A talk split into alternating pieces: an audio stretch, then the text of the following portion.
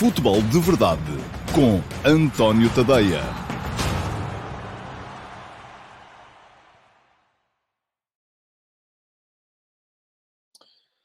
Ora, então, olá a todos, muito uh, bom dia e sejam muito bem-vindos à edição número 626 do Futebol de Verdade para quarta-feira, dia 3 de agosto de 2022. Hoje, uh, naturalmente, para olharmos todos uh, com, em conjunto para o Benfica Midtjylland de ontem. 4 a 1 para o Benfica, resultado que Uh, tal como uh, afirmei ontem à noite na RTP3, porque estive lá no final do jogo, foi escasso para a desigualdade, para a diferença de qualidade, para a diferença de qualidade individual, técnica, tática e para o total de oportunidades de golo que foram criadas pelas duas equipas uh, nesta partida da primeira mão da terceira pré-eliminatória da Liga dos Campeões. Já vou explicar isto um bocadinho melhor mais daqui a bocado, quando chegarmos ao tema do dia, o ataque organizado de hoje. Para já, uh, tenho que uh, vos uh, dar, como dou sempre, notícias relativamente à comunidade, à comunidade que me segue. E vou deixar aqui a passar em rodapé o endereço para acompanharem o meu jornalismo, é tadeia.substack.com.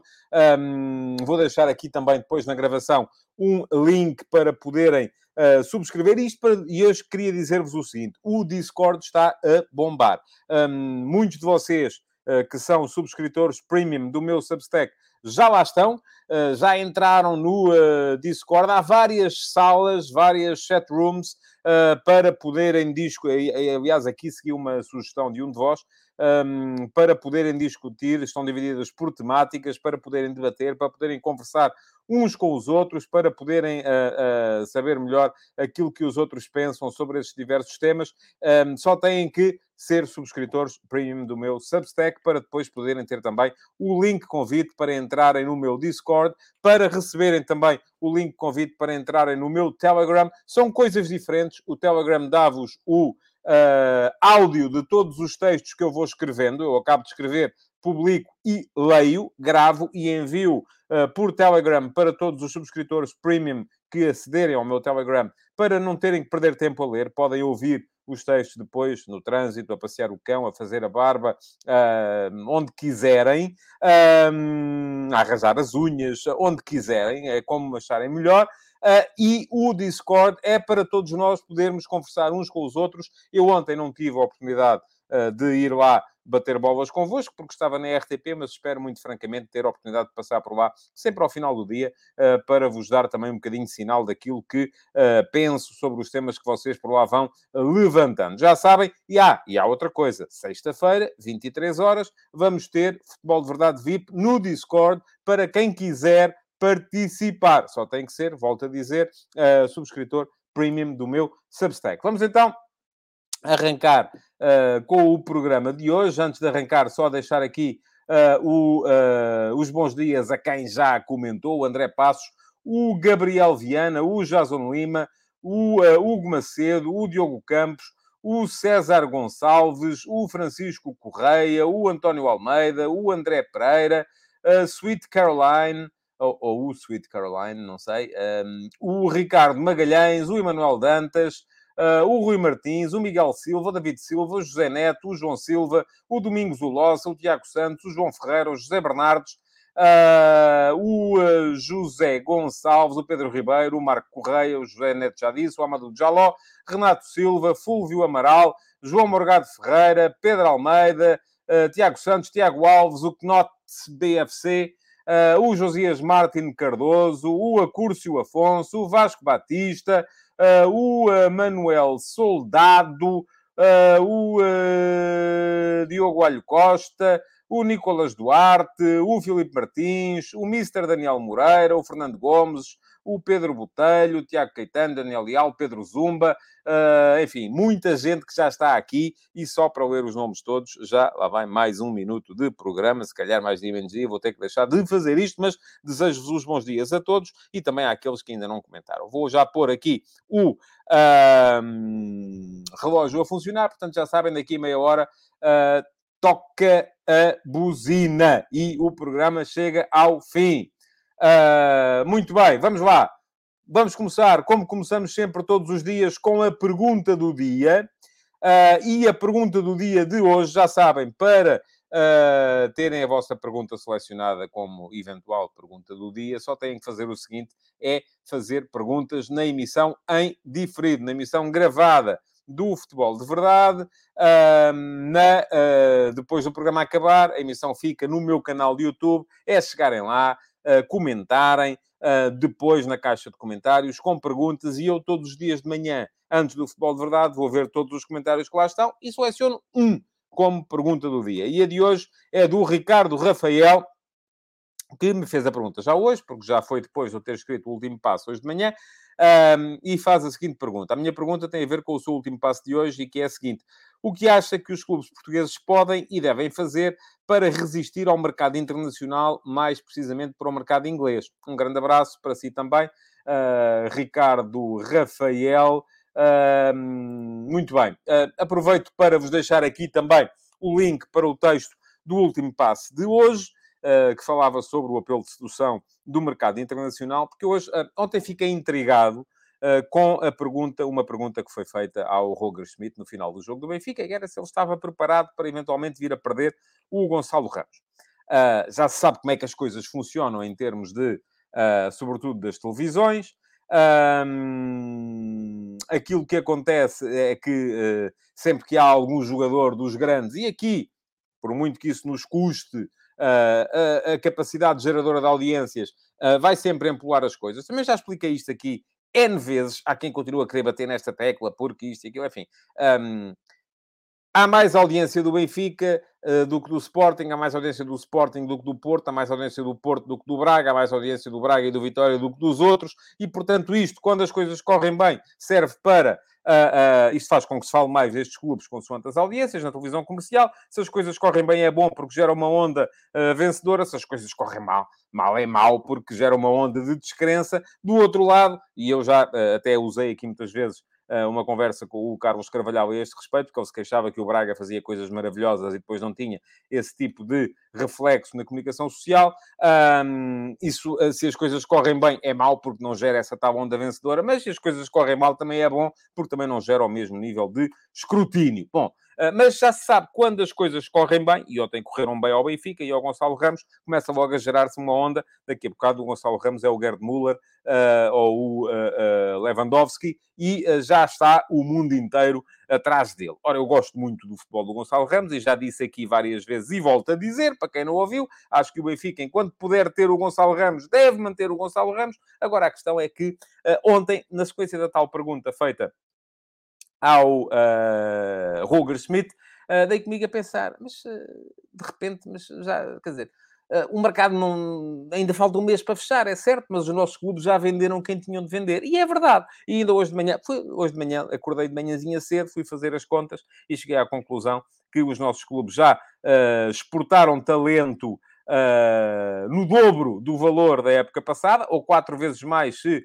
não contabilizarmos aqui as uh, uh, transferências que foram acertadas na época passada, mas só foram feitas esta época, como as do Nuno Mendes e do uh, Rosier, do Sporting, mas basicamente a conclusão a que se chega é que entre duas, três, quatro vezes mais os clubes portugueses já venderam um, este ano duas, três, quatro vezes mais do que tinham vendido no ano passado. Portanto, isto gera em nós um bocadinho a ideia, o mercado está feito. Ok, falta um mês, mas o mercado está feito. Não há mais. Não há mais para fazer. Agora, dei-me ao trabalho de ir fazer a, a coisa pelo outro lado. E deixem-me só virar aqui o papel uh, para não me enganar nos números que vos vou dizer. Um, o que é que acontece? Neste momento, o mercado mundial é um bocadinho o espelho daquilo que é a Premier League. A Premier League, no verão do ano passado, gastou em transferências, os uh, 20 clubes da Premier League gastaram em transferências um total de 1 milhão 310 mil euros. Um, ah, perdão, que parvoíce. 1.310 milhões de euros, assim é que é. Bom, uh, isto era uh, para o Guinness, de facto.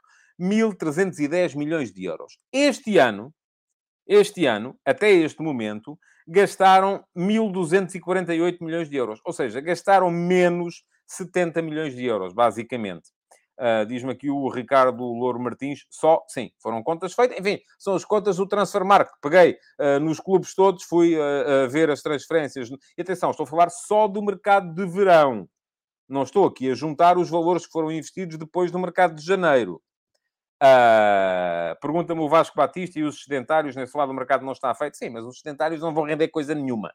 Um, esqueça lá isso. Os sedentários, se, se vier algum dinheirito, enfim, é, é absolutamente irrelevante. Um, e diz-me o José Neto, e é verdade, a questão também é que no ano passado o mercado estava mais morto e agora está em retoma absoluta. E acrescenta o Fernando Gomes que ainda falta um mês. É verdade. E, portanto, eu olho para estes valores e digo-vos que, pelo menos, mas pelo menos, em relação aos 1.310 milhões do ano passado que a Premier League gastou, há que, acrescentar, há que meter aqui 10% em cima, ou seja, mais 130 milhões. Isto vai nos transportar para uns 1.440 milhões. Uh, estes 1.440 milhões são mais 200 milhões do que a Premier League gastou no verão do ano passado. E se a Premier League vai investir mais 400 milhões, mais, uh, perdão, mais 200 milhões, isto significa que uh, no, nos outros mercados, uh, esses 200 milhões vão acabar por se mexer também, porque um clube que perde um jogador vai acabar por ter que investir também para, ir, para ir compensar a sua perda. Portanto, eu acho que pelo menos, mas pelo menos, Uh, e diz-me aqui o Pedro Ferreira, algo muito importante é que 50% ou mais desse valor movimentado na Premier é no mercado interno. Sim, mas isto para o caso é irrelevante. Uh, não me parece que isso seja, seja minimamente relevante. Diz-me o Vasco Batista que ainda rendem pozinhos, os sedentários é poupança, e poupança. Sim, mas, ó oh, oh Vasco, está a ver a coisa do lado errado, está a ver a coisa do nosso lado. Esqueça lá isso, o nosso lado está feito. O nosso lado está feito, podem vir mais uns pozinhos dos sedentários e a poupança, certo? Mas eu estou a ver a coisa do lado de lá que é de quem ainda não acabou de fazer o seu mercado. E basicamente aqui são os ingleses. Aliás, fiquei espantado, uh, uh, porque uh, o, o, o, no ano passado, os 20 clubes da Premier League gastaram 1.310 milhões de euros no mercado de verão. Os 20 clubes da Liga Espanhola gastaram 300 milhões. Portanto, estamos aqui a falar de uma realidade que é quatro vezes inferior.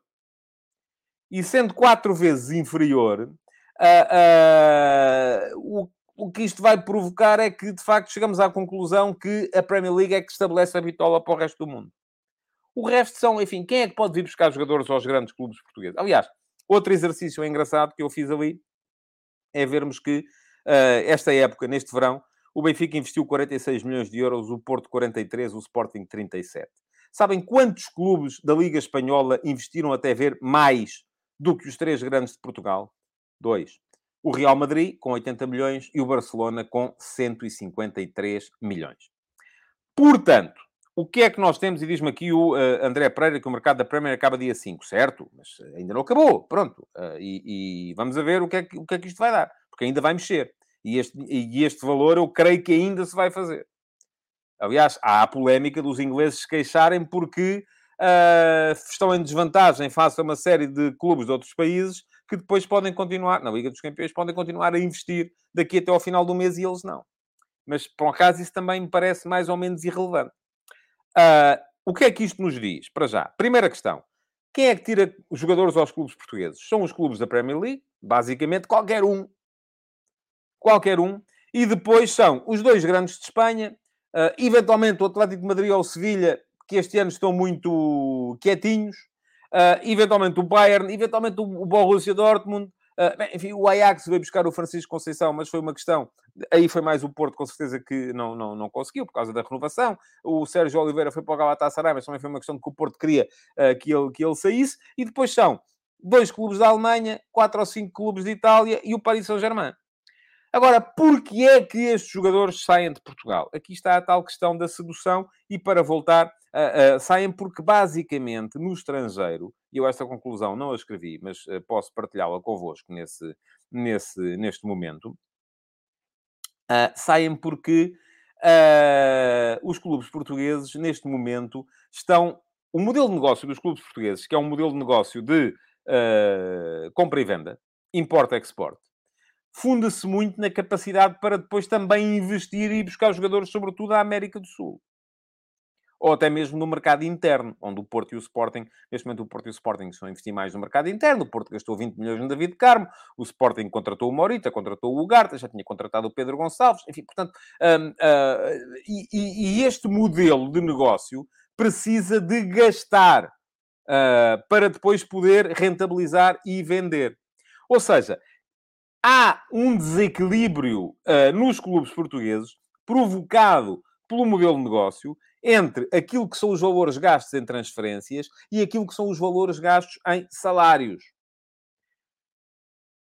Em, à partida, se um clube português, se um Benfica Sporting Porto gastam mais em transferências, ou gastaram já mais em transferências este ano, do que 18 dos 20 clubes da Liga Espanhola, isso quereria dizer que estaríamos à vontade para conseguir aguentar esses jogadores se de repente aparecer aí um Atlético de Madrid, um Sevilha, um Betis, ah, um Villarreal, ah, um Valência. E não estamos, porque eles lá não gastam tanto em transferências, mas gastam mais em salários. Além de que depois há a questão do tal capital de sedução, que é dizer a um jogador, ok, vou jogar na Liga Portuguesa ou vou jogar na Premier League, vou jogar na Liga Espanhola, vou jogar na Série A Italiana. Portanto, é completamente diferente.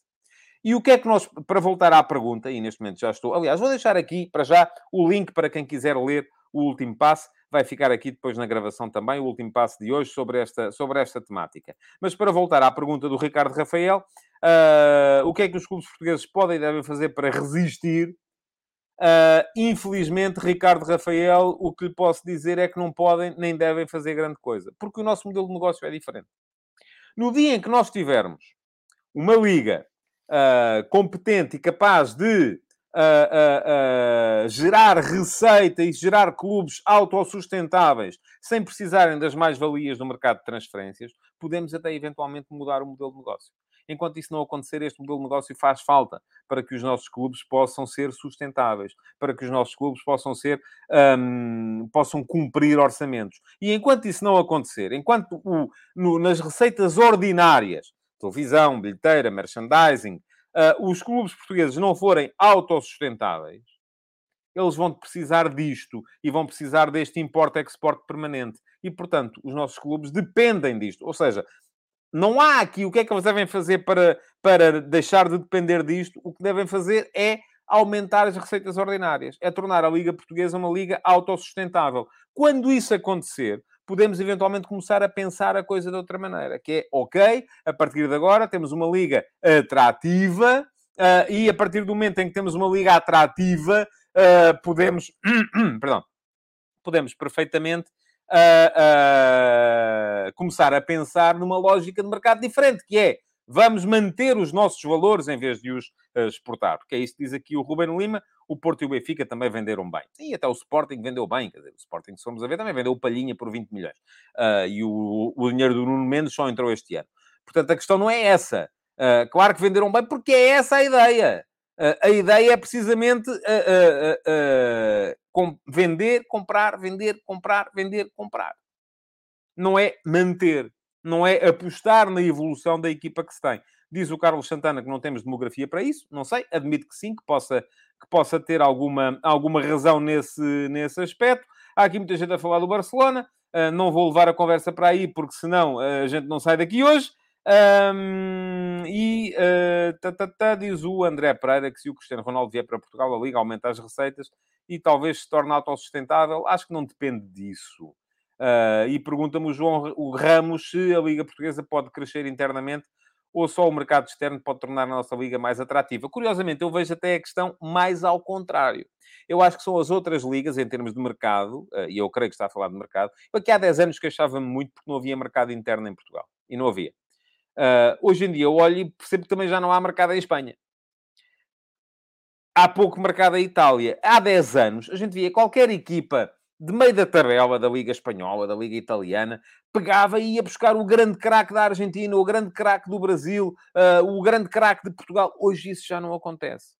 Uh, o que está a acontecer é que as, uh, as ligas estrangeiras também estão a perder capacidade de sedução. E cada vez mais a Premier League é quem manda nisto tudo. é a única liga onde há mercado verdadeiramente global. E se nós formos a ver, eu há bocado disse-vos que só três clubes em Espanha é, só dois clubes em Espanha é que superaram o montante de investimento dos clubes portugueses, que foram o Real Madrid, 80 milhões, tudo, tudo no Tchouameni, e o Barcelona, 153 milhões. Mas se formos a Inglaterra, nós temos que o Arsenal já investiu 132 milhões, o Aston Villa 55, o Chelsea 103, o Liverpool 85, o Manchester City 108, o Manchester United 72, e atenção, ainda não está aqui o uh, uh, uh, Frankie de Jong, o uh, Newcastle 66, o Tottenham 101, o West Ham 90, o Southampton 56, uh, o Leeds 108, o Nottingham Forest 94. Portanto, temos 12 clubes que investiram mais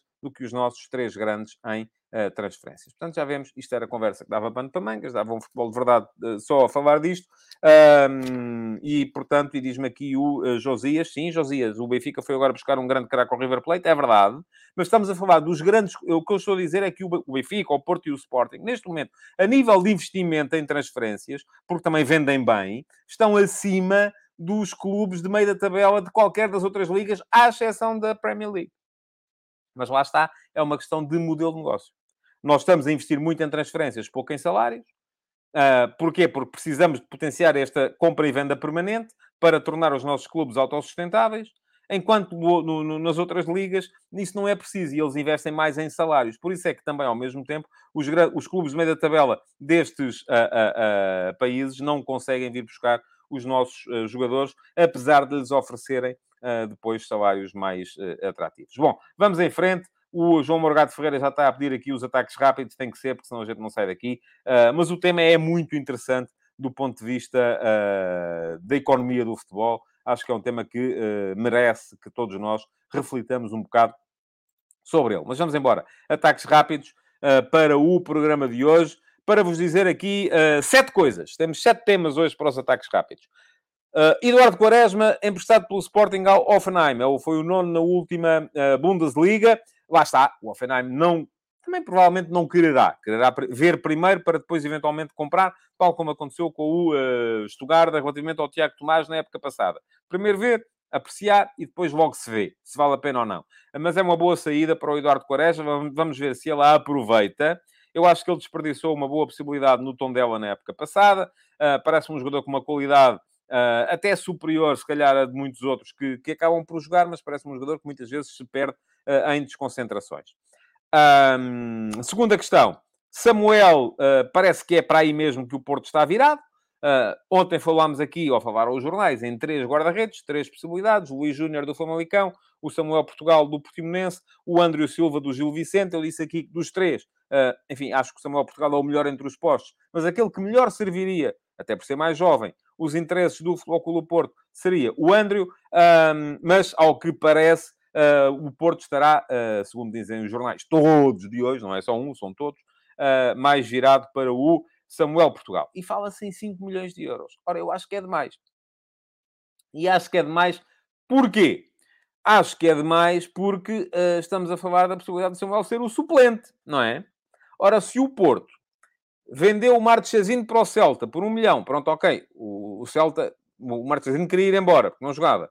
Uh, e depois vai gastar 5 milhões para ir buscar um jogador para ficar sentado no banco lá na cadeira que era do Marchesino no ano passado.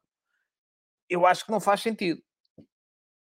Até porque já lá está o Cláudio Ramos, volto a dizer. Já lá está o Cláudio. Portanto, uh, eu só consigo entender isto numa lógica de acerto de contas ou de contas correntes uh, uh, entre o, o, o, o, Porto e o Portimonense, uh, que tem havido muitas transferências para lá e para cá, para lá e para cá, e às vezes é preciso fazer esse tal acerto de contas.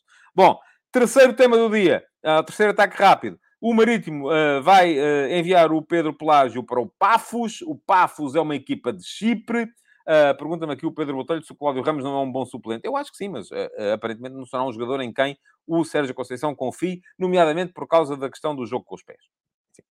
Ah, e aí o treinador é que sabe. Aqui é que se aplica mesmo aquela ideia, o Mister é que sabe.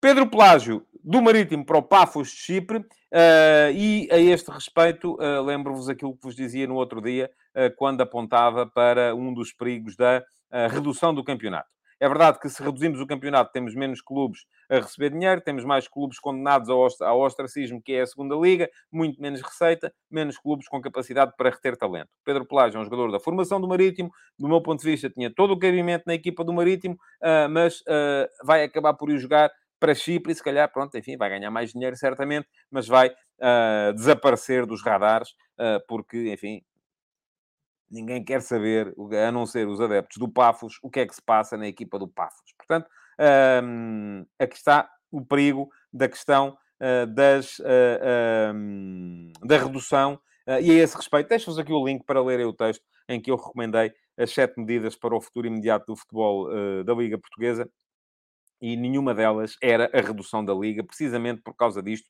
deste perigo. E atenção, o Marítimo ainda está na Primeira Liga, ainda está a receber uh, na Primeira Liga. Mas agora imaginem, se neste momento temos 18 equipas a receber da Primeira Liga, uh, se passarmos a ter só 12, uh, eh, são menos 6 equipas, são menos, ora, 25, são menos 150 jogadores que, que podemos reter no nosso, no nosso mercado, são mais 150 jogadores que vão para estes mercados de segunda linha, porque também não têm cabimento nos mercados principais. Um, há indicações da Comissão de Arbitragem para que os árbitros reprimam mais os protestos dos bancos, acho muito bem. Uh, e há indicações também para que uh, não vão em simulações. A questão que eu tenho para acrescentar a este respeito é muito simples. Uh, sou ao máximo a favor, tanto que se reprima os protestos dos bancos com cartões amarelos logo a abrir, e já vimos isso na Supertaça, com o amarelo ao Sérgio Conceição logo a abrir o jogo, mas também uh, uh, em relação às simulações, é que não podemos ficar-nos só pelas simulações grosseiras. Isto é, uh, percebo perfeitamente a ideia. Queremos que, de repente, os árbitros tomem mais atenção ao jogador que é tocado na perna e simula que, que lhe foi agredido na cara, tomem mais atenção ao jogador que simulou uma grande penalidade. tudo bem, isso são os lances que gritam, são os lances que estão lá em cima e que toda a gente vai ver depois em mil repetições nos programas da especialidade, mas uh, não podemos, uh, temos que também começar a olhar um bocadinho mais para as simulações que não são as grosseiras, que são aquelas faltas. O defesa que se vira de costas uh, ao vira-se de frente para a linha de fundo e se deixa cair quando sente o bafo do adversário nas costas. Isso não é falta, se não é falta não tem que ser marcada. E essas não são depois gritadas uh, na, na, na, nos programas de televisão, mas são igualmente importantes. De, têm que ser combatidas também. Uh, é isto que diz aqui o José Pedro. Mesmo as simulações a meio campo deviam ser punidas. é verdade que sim.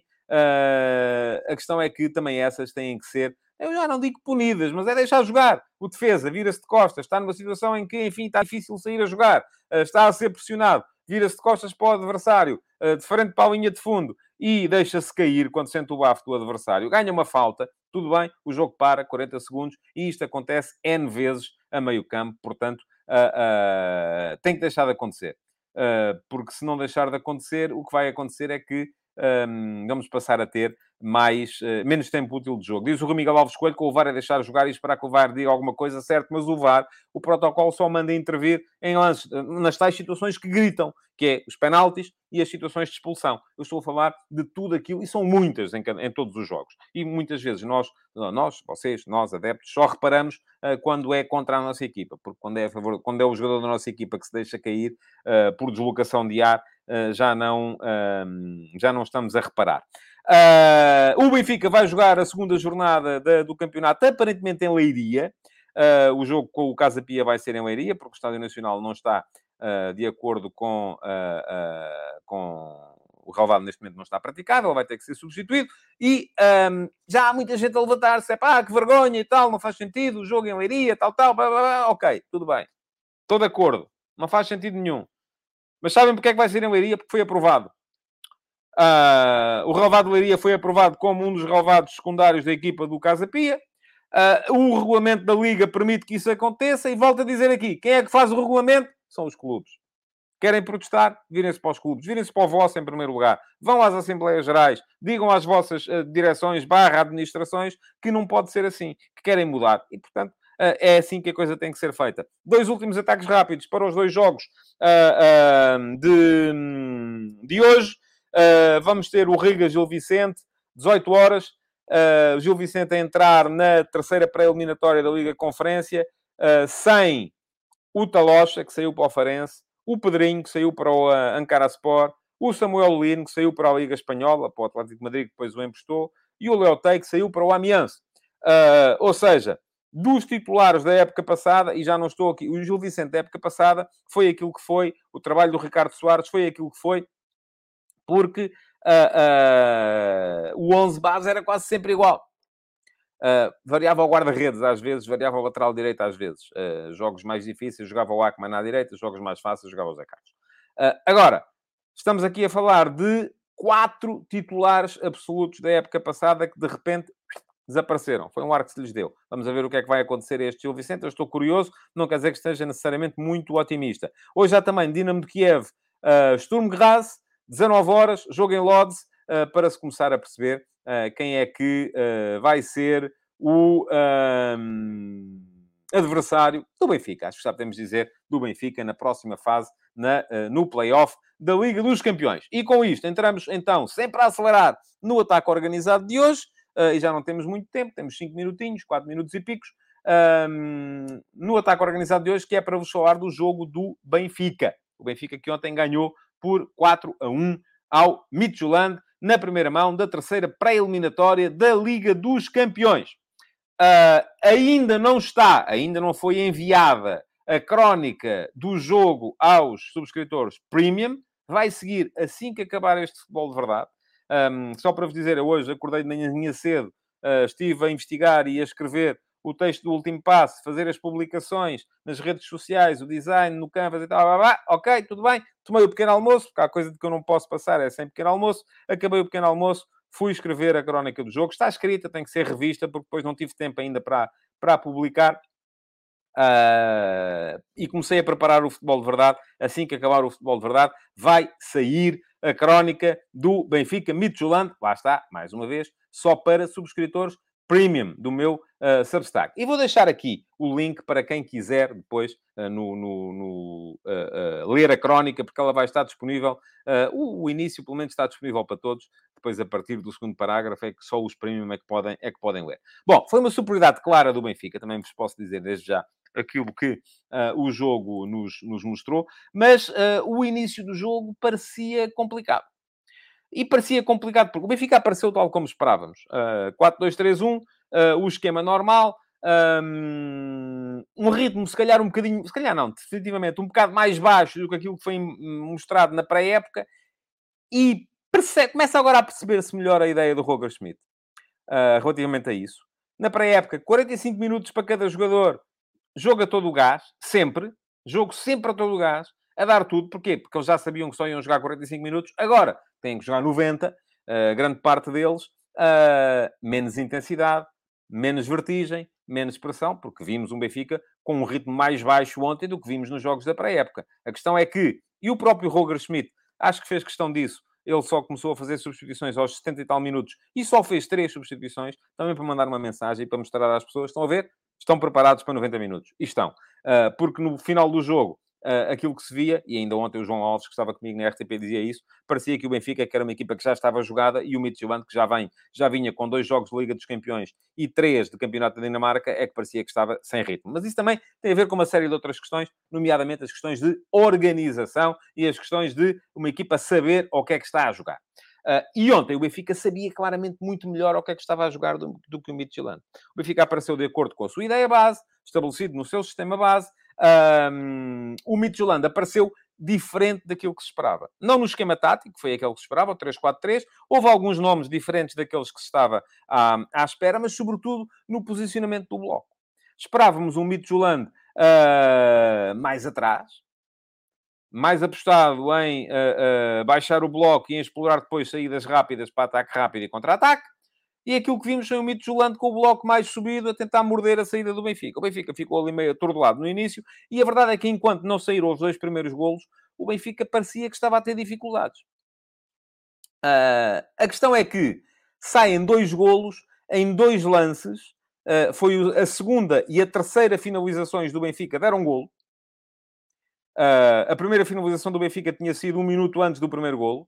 Uh, o, o, o, o já tinha tido até uma boa situação, um contra-ataque após um canto, em que o Pionecisto mostrou que é tão bom executante como mau uh, a pensar.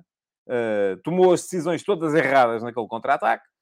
e acabou por levar a um remate sem perigo para, para fora, quando tinha sido uma situação bem mais perigosa. Mas depois acaba por se impor o quê? A qualidade individual de dois jogadores do Benfica é absolutamente notável, vou dizer notável, a forma como o uh, David Neres consegue superar o adversário direto nos lances dos dois golos, consegue cruzar de pé direito, que é o pior pé dele, e é absolutamente notável a forma, o, a, a, o movimento de antecipação do Gonçalo Ramos no primeiro golo face ao uh, Dalsgaard, o, o central, está aí a buzina, mas ainda vou prolongar isto mais um bocadinho, se não me levarem mal. Um, no primeiro golo ao Dalsgaard, o central pela direita, e no segundo golo ao Anderson, o lateral direito, porque o Dalsgaard estava uh, mais atento ao João Mário, porque o João Mário tinha vindo mais para dentro e o Gonçalo Ramos estava mais aberto. Dois movimentos de antecipação absolutamente notáveis também. Uh, primeiro nas costas, depois à frente, cabeceamentos para dentro e uh, 2 a 0. Uh, e, e, e, pronto, e é isso, é? Acaba, acaba, por ser uh, o jogo a partir daí. Eu acho que o Benfica passou a impor a sua organização e a partir daí, grande exibição do par de médios, um par de médios complementar, uh, como o Benfica não tinha há muito tempo. Gostei muito do Florentino. Eu sei que vocês estão todos muito mais, ou estão, a grande generalidade do público está muito mais encantado com o Enzo, porque o Enzo aparece mais a finalizar, fez um golaço, o Enzo 3 a 0, num pontapé de canto do João Mário, em que ele lhe dá de vôlei. E é verdade que a bola ainda resvala numa defesa do Mitchelland, mas, enfim, uh, isso não tira beleza ao lance. Uh, e, portanto, há muito mais gente encantada com o Enzo do que com o Florentino, mas para mim o Florentino é a chave daquilo. E não percebo, muito francamente, duas coisas. Primeiro, porque é que o Benfica dispensou o Florentino? Primeiro para o Mónaco e depois uh, para o Retafa. E, sobretudo, como é que o Florentino não pegou nestas duas equipas. O Florentino esteve um ano no Mónaco e um, fez 11 jogos. E depois teve um ano no Retafe, já fez 24 jogos, mas muitos deles a sair do banco. Uh, quando é um jogador que chega ao Benfica, parece, não sei se é porque está em casa, mas uh, extraordinário na interseção, extraordinário no desarme, extraordinário na forma como foi ocupando todo o campo, e no fundo é um bocado isto que está aqui a dizer o Marco Lopes. Uh, o Florentino está em todo o lado. É verdade, sim, senhores. Um, a partir daí, o jogo foi um festival de golos perdidos, porque me parece que a equipa do Midtjylland desabou, e eu ontem disse, e volto a dizer, não tenho muitas dúvidas de que o Aroca na sexta-feira pode criar mais dificuldades ao Benfica do que criou este Midtjylland. Porquê? Porque vai ser com certeza uma equipa mais fiel à sua ideia do que foi o Midtjylland ontem. O Midtjylland é uma equipa trabalhada para contra-ataque, ataque rápido, bloco baixo, e ontem quis jogar a campeão, quis jogar à frente, e acabou por sair-se mal. É verdade que criou algumas dificuldades no início, mas a partir de determinada altura, uh, quando começaram a entrar as dificuldades, uh, quando já estava 2-0, depois 3-0, a equipa completamente perdida em campo. E o Benfica fez o que quis. O Benfica ganhou por 4-1, perdeu pelo menos 5 ocasiões não é daquelas ocasiões, e eu por acaso ontem estava a, a, a ver o jogo, como, estou, como todos nós, na BTV, e no comentário, a dada altura, dizia-se que o Benfica já teve 15 oportunidades de gol. Enfim, eu não vou tão longe, porque aí estamos a contar, se calhar, uh, tudo o que são remates, tudo o que são finalizações, tudo o que são... Mas o Benfica teve, além dos quatro golos que fez, teve pelo menos cinco golos cantados. Cantados, daqueles que é só empurrar. E que acabaram por uh, esbarrar no guarda-redes, no Olafsson. Portanto, uh, foi um jogo absolutamente uh, em que o Benfica foi muito, muito, muito superior. E não tenho dúvidas nenhumas de que uh, o Benfica vai passar à próxima eliminatória. E então aí sim, se calhar ter um bocadinho mais de dificuldade com o Dinamo de Kiev ou com o Sturm Graz. diz o Ruben Lima que acha que o Florentino não vai ser médio para ser titular. e o Ricardo Martins uh, diz que uma das dispensas perguntem ao mestre da tática, portanto, ao Jorge Jesus. Aliás, o Josias Martins Cardoso vem dizer também que o Jesus o dispensou. Eu também tive dúvidas na altura em relação às razões para a dispensa. E diz aqui o David Silva que ele foi dispensado para ir buscar o Maite. Não, ele foi dispensado para acomodar o Weigl. O Maite é depois. Uh, tive muitas dúvidas na altura e achei que eles tinham tido razão, porque de facto o Florentino depois chegou ao Mónaco, chegou ao Retafa e foi absolutamente inexistente. E, portanto, eu achava que não, que a razão para a dispensa... E vamos ver, vamos ver, porque a época foi o primeiro jogo. Este foi o primeiro jogo oficial. Vamos ver como é que vai ser daqui para a frente. Bom, já sabem que, mais daqui a um bocadinho, se derem um salto ao meu Substack, já lá vai estar a crónica do jogo. Nem mais 5, 10 minutos para poder publicá-la. Uh, e uh, quem for subscritor premium vai recebê-la por e-mail, não tem que sequer que ir à procura. Um, também ontem saiu mais um artigo da série F80. Uh, e uh, ontem quem saiu foi o Teixeirinha. Teixeirinha foi um defesa lateral, sobretudo do Estoril e do Portimonense, chegou a passar pelo Benfica, mas não jogou, um, jogou apenas pelas, pelas reservas.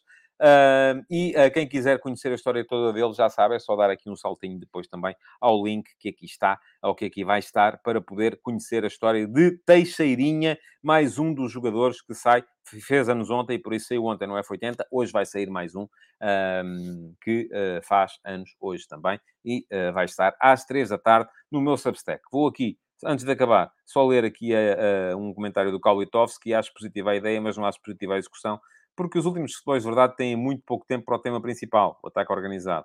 Na minha opinião, gasta demasiado tempo no início do programa. Uh, Kaulitovski, vou-lhe dizer o seguinte.